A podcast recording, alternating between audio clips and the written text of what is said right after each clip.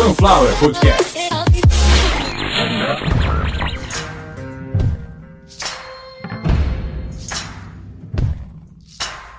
Começando mais uma edição de Caviar uma Ova, que é um oferecimento de Sunflower Podcast.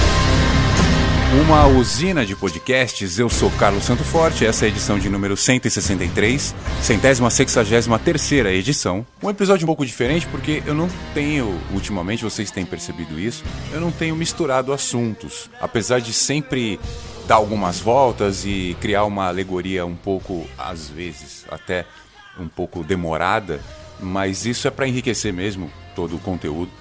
E eu não costumo, vocês têm percebido nos últimos episódios, eu não tenho falado de mais de um assunto ou simplesmente ter iniciado um episódio sem pauta e deixar que o improviso tomasse conta, como eu já fiz várias vezes. Dá certo quando a ocasião pede. Mas a ocasião hoje não é de improviso, até porque um pequeno complemento aqui do que foi o episódio de número 162, o último episódio falando sobre o jornal Notícias Populares, que é o assunto que está aí no título do episódio, que é o Satanic Panic. E também explicar um pouco dessa situação aí do, da perseguição, né? Não foi, já dou um spoiler aí, não foi uma censura, foi uma repreensão, claro, uma perseguição pessoal ao Danilo Gentili. E a gente vai falar disso e vamos falar também de Satanic Panic. E é desde já. Vamos pro episódio, Consuelo. para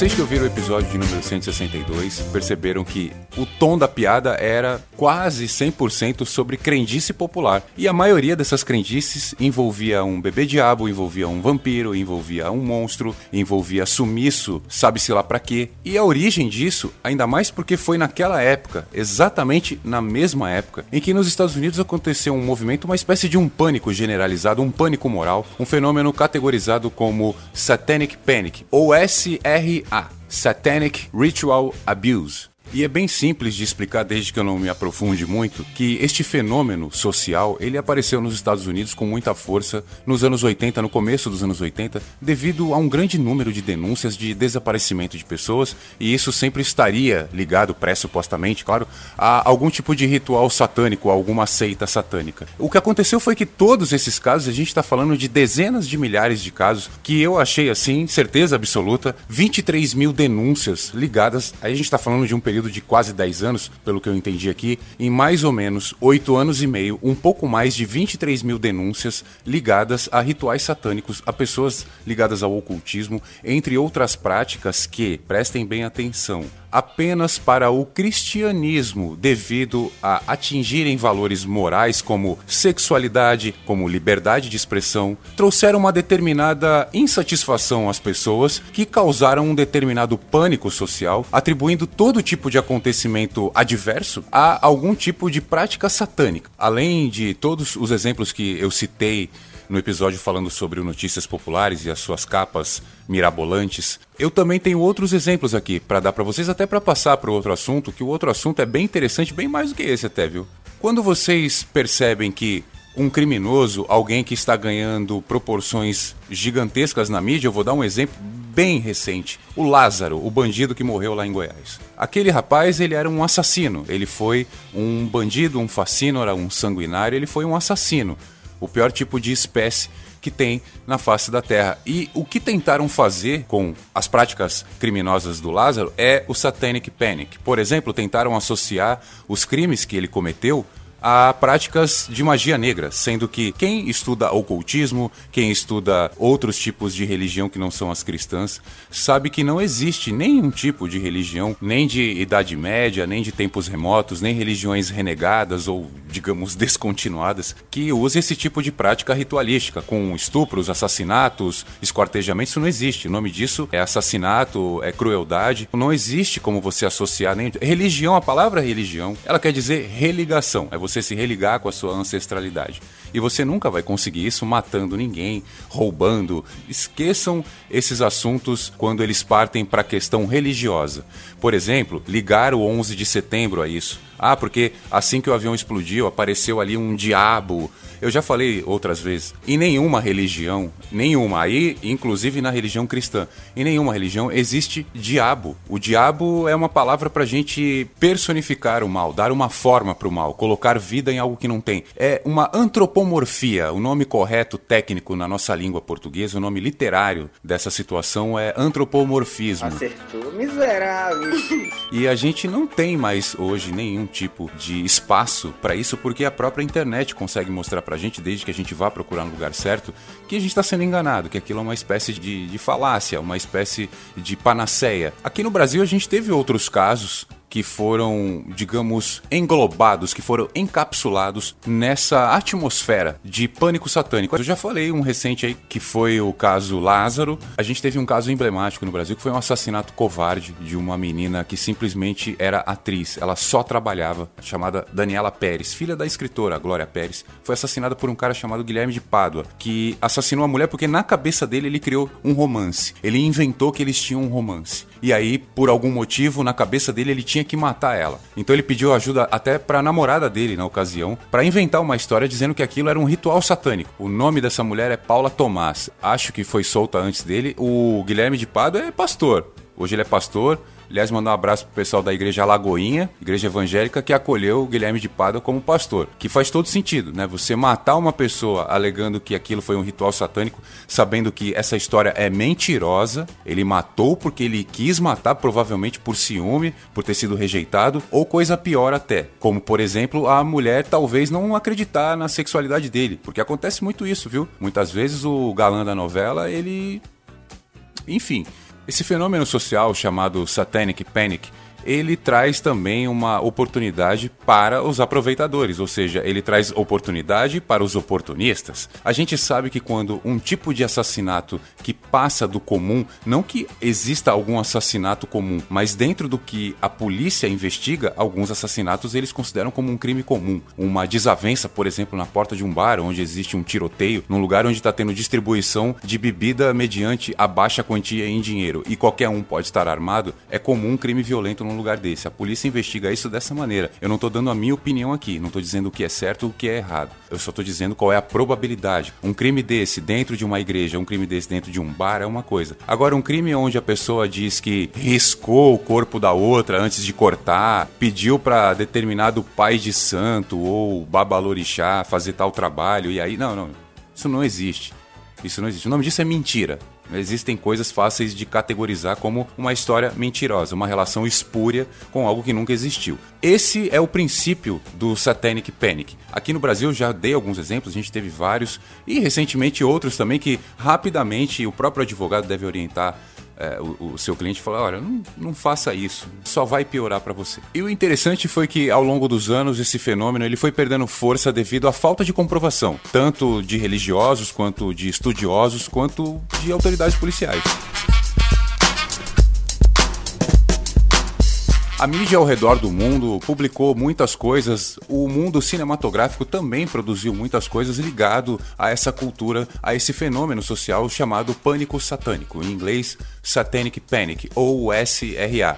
Satanic Ritual Abuse. E com essas palavras eu espero ter elucidado um pouco a motivação do Notícias Populares insistir tanto nessas matérias do sobrenatural e ter feito tanto sucesso. A gente tinha tantos problemas no Brasil naquela época e olha só o que, que a gente tinha como o jornal mais vendido do Brasil. Então, para quem ouviu o episódio de número 162 sobre notícias populares e ouviu essa parte aqui, eu acho que as peças encaixam e fica até um pouco mais interessante de você olhar para aquelas notícias muito mais como comédia, como 100% histórias de ficção para chamar a atenção na capa e vender jornal, o bait, né? O famoso bait, a isca. Iscas que hoje a gente encontra de uma outra maneira, num outro formato, lá no rodapé daqueles sites bem ruins, com aquelas notícias do tipo: mulher de 63 anos é confundida com adolescente e quase vai presa. O segredo da sua beleza chocou a medicina ocidental. Clique aqui para saber. Ou então, veja como Benito de Paula está hoje. Duvido você não se emocionar. Clique aqui. Eu não vou clicar, pô. Quem aprendeu a usar a internet aí numa esfera, perdão, numa superfície bem básica, sabe que qualquer coisa que faça isso, faça isso, faça aquilo, clique aqui, é vírus, é mentira. E por falar em vírus e mentira,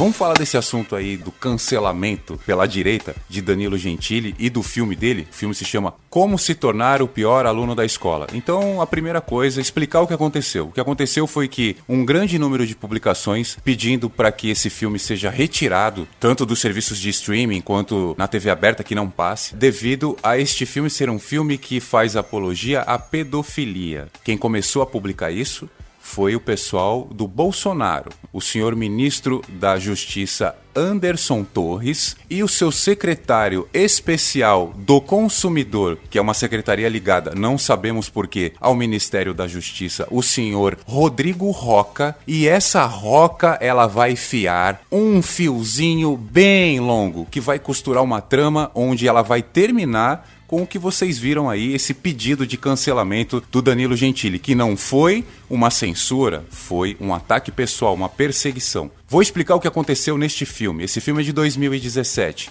onde a direita aplaudiu o então bolsonarista Danilo Gentili, que cinco anos depois se viu atacado por estes mesmos. E por quê? Em uma cena do filme, bem no começo do filme, o senhor Fábio Porchat, que interpreta, prestem atenção, um vilão. O personagem de Fábio Porchat é um vilão. Ele é um criminoso pedófilo. O filme é uma comédia e não escondeu isso. Em comédias existem assassinos. Vocês lembram do Esqueceram de Mim? Alguém disse que aquele filme tratava-se de violência infantil ou de abuso infantil? Não porque não se tratava, porque era uma comédia. O Joe Pesci e o outro rapaz lá, eles não queriam fazer nada com o Macaulay Culkin. Eram atores, assim como neste filme do Sr. Danilo Gentili. Na minha opinião, um filme fraco, um filme que deixa muito a desejar, mas não está devendo nada para ninguém e nem fez apologia a nada. Se teve uma cena que foi errada no filme, foi o menino pegando nos peitos da Joana Fon. Ele deve ter uns 14 anos e ela deve ter 90. Na minha visão, o nome disso é bizarrice. A cena polêmica onde o senhor Fábio Porchat mais uma vez, eu repito, interpreta um vilão, um pedófilo, um maníaco que ele é procurado por, pelos dois meninos, os protagonistas que fazem os personagens de Pedro e Bernardo. Esses meninos possuem um caderno, um caderno que é um manual de como se tornar o pior aluno do colégio. Na cabeça deles, eles sabiam que quem escreveu aquilo podia fazer com que aqueles meninos se tornassem populares, digamos assim.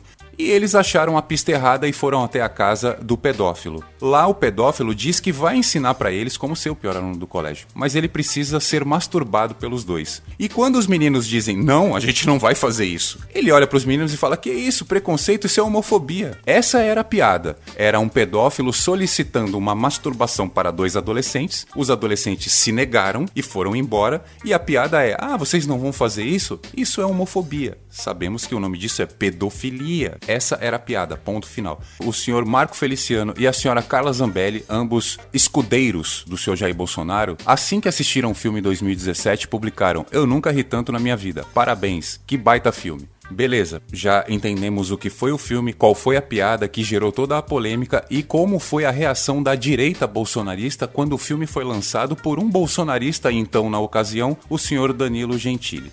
E o que aconteceu para que essa virada, esses ataques, o que o Danilo Gentili fez? Ele não fez nada, ele simplesmente deixou de apoiar o Bolsonaro e agora reconhecidamente apoia a candidatura do ex-ministro da Justiça, o senhor Sérgio Moro. Sabemos que ele não vai ganhar também, mas que o Danilo Gentili hoje é a principal personalidade aí no mundo da TV, da internet, que dá o apoio aberto ao Sérgio Moro. Ou seja, eu não quero Lula, eu não quero Bolsonaro, eu quero que aparecer que não seja esses dois. Essa é a postura de Danilo Gentili hoje. Isso também acho que fica fácil de entender. Agora, os ataques começaram porque se o Danilo Gentili já há muito tempo não expressa nenhum tipo de apoio ao Bolsonaro e expressa apoio ao Moro. O que aconteceu foi que a visita do presidente à Rússia foi um desastre. Primeiro pela mentira, que já está sendo investigada como uma tentativa de modificar as notícias reais, a gente sabe o nome disso, né? Fake news. E a fake news, no caso, foi quando Vladimir Putin ordenou que as tropas parassem a movimentação em direção à Ucrânia. E hoje sabemos que foi por falta de combustível. Uma coisa é você abastecer meia dúzia de carro, outra coisa é você abastecer 160 mil veículos diariamente. Então, por uma questão logística e de abastecimento, as tropas de Vladimir Putin pararam a incursão em direção à região do Donbass, na Ucrânia. Essa região já foi dominada, aliás, já é deles. O nosso querido presidente Jair Bolsonaro, com o apoio do ex-ministro do Desmatamento, o senhor o ladrão de de Madeira, conhecido também como Ricardo Salles, eles publicaram que o senhor presidente deveria receber o prêmio Nobel por ter parado uma guerra. Porra, a gente sabe que até aquela história do Pelé ter parado uma guerra é mentira. Ninguém para uma guerra. Sabe quem é que para uma guerra? Óbito. Só quando morre todo mundo que para uma guerra. Então, não houve nenhuma interrupção, não houve nenhum cessar-fogo, não houve nada. O que houve foi uma necessidade logística, tática, operacional de parada e ponto final. E durante essa parada, o nosso presidente, enquanto estava na Rússia, teve a maravilhosa ideia de visitar a Hungria, país este que tem à frente da sua nação o senhor Viktor Orbán, comandando de maneira autocrata, ditatorial, intolerante, criminosa, uma nação que teria tudo para ser um dos países mais evoluídos da Europa e hoje não passa de uma piada, um país que é referência no desrespeito ao ser humano. A gente hoje tem na Hungria uma lei que praticamente, sem nenhum direito à defesa coloca homossexuais na cadeia. Por quê? Por serem homossexuais. E lembrando que em 2017 seria aprovada uma lei na Hungria, uma lei de proteção às crianças, uma lei anti-pedofilia. E o senhor Viktor Orbán, ele foi modificando essa lei antes que ela fosse aprovada, para que ela praticamente se tornasse uma lei anti-LGBT. A lei que está colocando na cadeia, por exemplo, homossexuais ou pais de crianças homossexuais que foram alertadas pelos professores e não conseguiram curar os seus filhos. Isso que eu acabei de falar para vocês não vai acontecer, não é uma vontade, é a realidade da Hungria.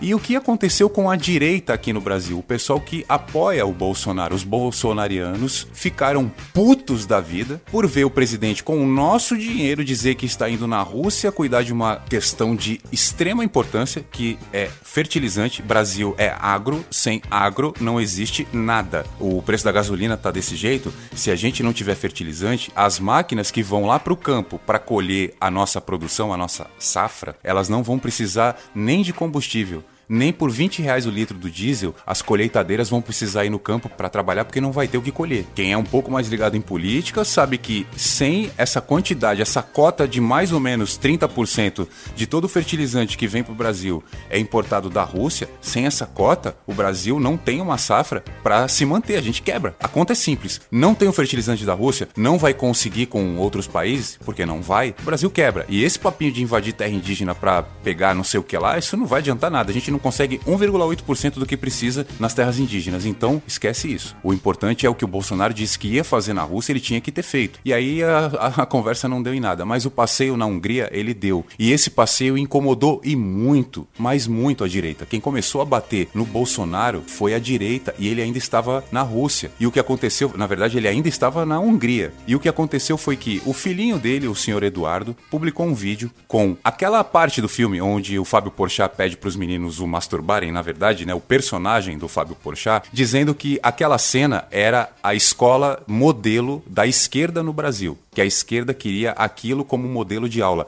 E o que o pai dele estava fazendo na Hungria era apoiar um cara que evita aquilo na Hungria e que tem que ser evitado no Brasil. E como eu disse, quem começou toda essa polêmica foi o Eduardo, e a gente sabe que o Eduardo é um bosta e não apita nada. Quem apita de verdade são os ministros, é a Advocacia Geral da União, é a Procuradoria Geral da União, aliás, que é o amigo do pai dele, né, que é o senhor Augusto Aras, é o nosso PGR, o Procurador-Geral da União, ele simplesmente ele dá o aval ou não para que processos contra o presidente sigam. E no caso, a gente sabe que nenhum segue, tá engavetando tudo. E aí o desfecho disso todo mundo já sabe porque é o que está nas notícias, que o senhor ministro da Justiça bolsonarista, até de boca cheia, o senhor Anderson Torres, com o seu super secretário, o senhor Rodrigo Roca, que foi nomeado para essa secretaria por ser advogado de Flávio Bolsonaro. Foi o advogado que tirou o Flávio Bolsonaro de uma condição de quase condenado para quase absolvido. Essa moral, digamos, que o Rodrigo Roca tem no governo, ela não veio à toa, e muito menos por competência política. Essa decisão veio por influência pessoal do senhor Jair Bolsonaro e dos seus filhos, que não querem ver o Danilo Gentili nesse momento agora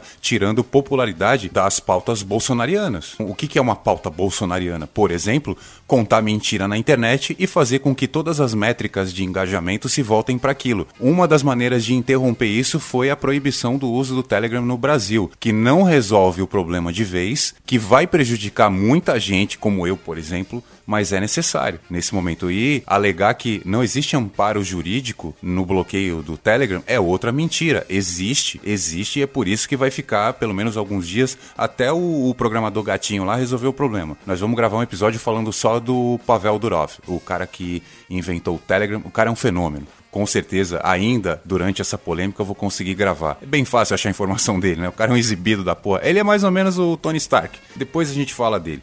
O Telegram vai ficar bloqueado no Brasil um tempo. O motivo disso são esses ataques mentirosos e notícias, como eu falei até lá no, no episódio do Notícias Populares. O Bolsonaro falando: olha, tem um documento aqui que diz que 26 pessoas no Reino Unido contraíram AIDS depois de tomar vacina da Covid. Ou outra mentira do tipo: a Damares colocou um vídeo pornô que ela baixou no Pornhub, que ela tava com certeza afim de se masturbar. Aí ela colocou um vídeo de um cara transando com uma mulher. Um, um cara adulto e uma mulher adulta dentro de um apartamento. Ela disse que aquilo era uma aula de um colégio na Holanda de escola infantil que crianças de 6 a 7 anos estavam recebendo instruções de masturbação dos professores. Uma mulher de 20 e poucos anos, um cara de 40 e poucos anos dentro de um apartamento. Ela disse que era, uma, que era um colégio e que a mulher era uma criança. Esse tipo de notícia, com certeza absoluta, ele confunde ainda algumas pessoas que não têm nenhuma noção de discernimento da realidade. E eu até explico como funciona isso na cabeça de alguns. Esse vídeo que a Damares colocou de dois atores pornôs até conhecidos conhecidos, de alguma maneira são conhecidos, na cabeça de algumas pessoas funciona assim: olha, o vídeo lá da escola, ela não tem,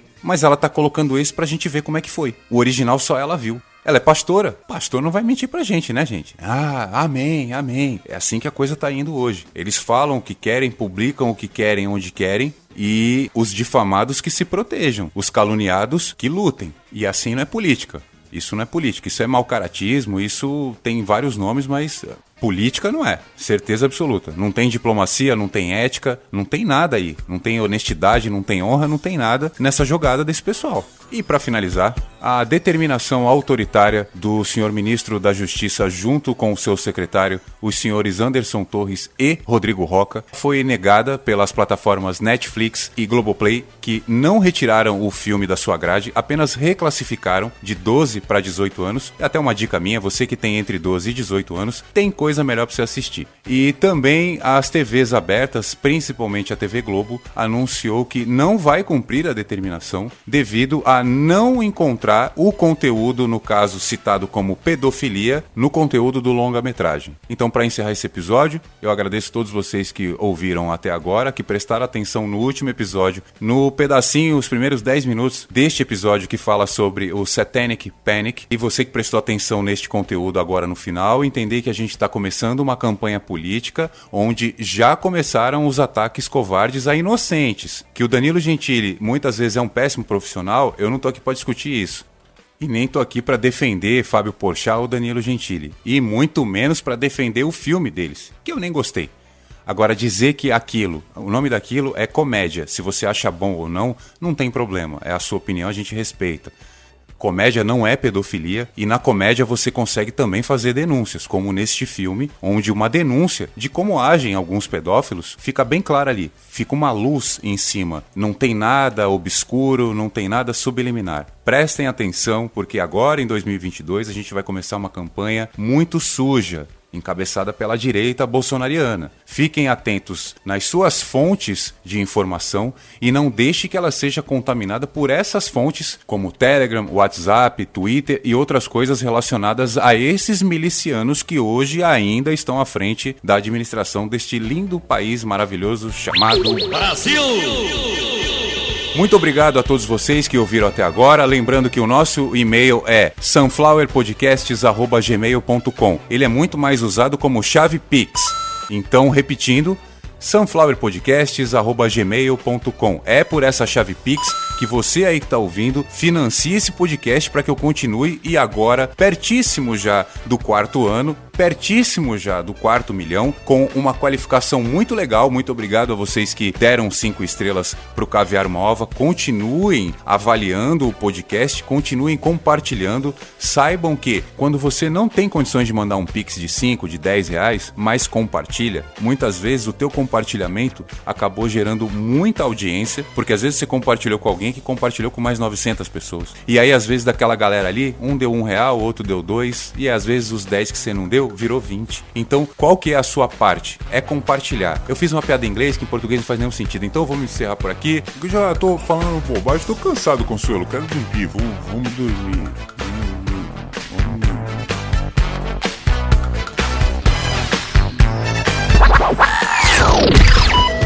Sunflower Podcast.